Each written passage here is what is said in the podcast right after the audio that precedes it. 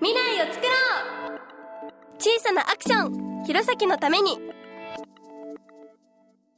私たちが大人になった時の弘前はどうなっているんだろう?地球温暖化?人口減少?気候変動?漢字ばかりでわからない!急に降ってくる大雨は怖いし地球がなんか変わってきている?私たちが今何かをすることで何かが変わる。でも一体何をどうすればいいのだろう。考えてもわからない。困ったな。そうだ。そんな悩みを解決してくれる人がいる。教えて。アースレンジ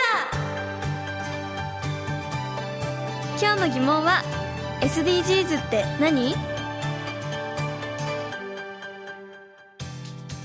私は安田中学生。SDGs っていうのはなんか目標を立ててるっていうのが分かったんですけどどういう目標を立ててるんですか？ストップ温暖化センター青森渋谷さんお願いします。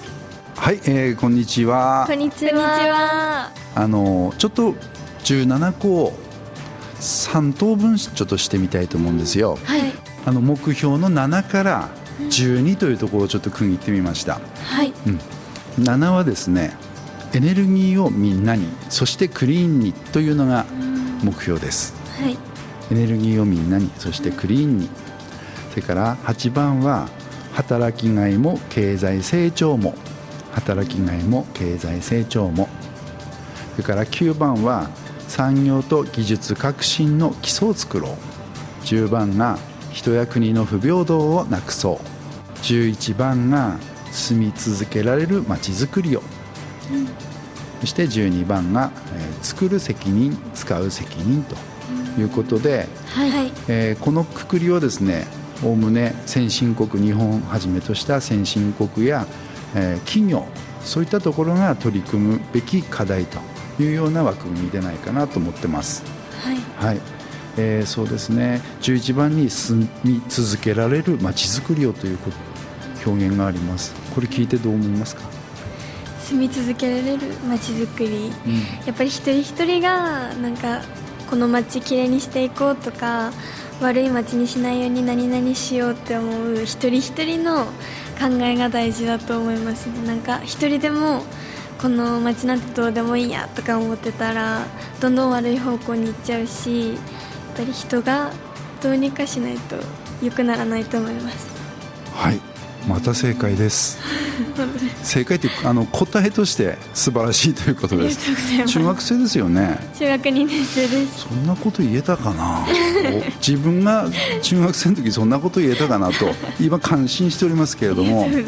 まあ、ここもね住み続けられる町をじゃなくて町づくり、ね、町づくりっていうのはやっぱりそこに住んでる人たちがつあのこう行動していかないとダメなわけですよね。そこにただ町というものがあるんじゃなくて町をずっといい方向にいい方向に考えていかないあの作っていかないとダメだ作り続けないとダメなんですよね。はい。でやっぱり今言ったように自分たちがこの町に生まれてよかったとかこの町大好きっていう気持ちをちゃんと持つことでその町を何とかしねばダメだかその課題問題に気づくわけ、はい。うん、だから好きになることがすごく大事だと思うんですよね、うん、でここで言うところの要するに住み続けられる町づくりというふうな言葉の中にはやはり自分の生まれた町育った町をまず知って愛して、そしてそれを次の世代にも、まあ、つつなげられるように、まあ、その課題問題意識をきちっと持っていこうとい。うことが込められているんではないかなと思ってます。はい。はい。さて、えー、と目標のですね次がですね13から17というところになります、えー13がですね気候変動に具体的な対策を。それから、えー14は海の豊かさを守ろう。15は陸の豊かさをも守ろう、そして16番がえー平和と公正をすべての人に。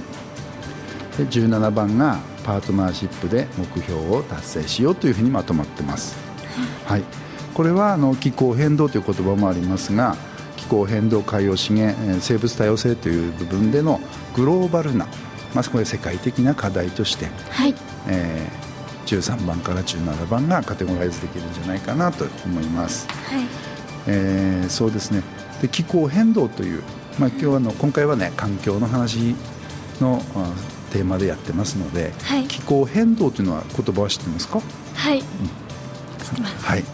あの日本ではね地球温暖化とか、はい、地球がだんだん温暖化しているっていう言葉、はいうん、よく使うんです。で私たちが所属している団体も、はい、えー、ストップ温暖化センター、はい、温暖化をストップしようっていう活動をしてるんだけれども、はい、あの世界的に言うと温暖化だけじゃなくてえまあ、寒冷化する可能性とかもあるわけで寒冷化というのは、あの寒くなってしまう可能性もあるわけで、そういったことを含めて気候変動気候が、まあ、変動するのが激しくなっているんではないかということで気候変動という言葉を世界ではよく使います。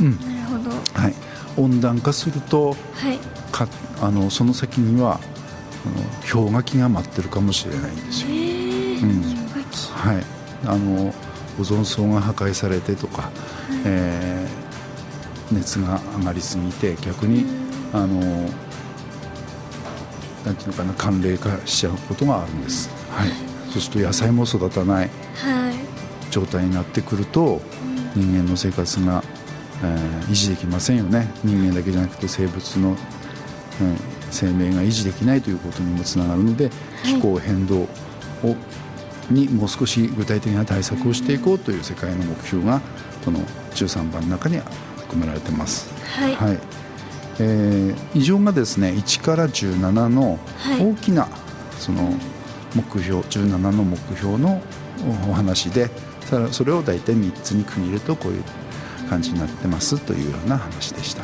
はい、はい。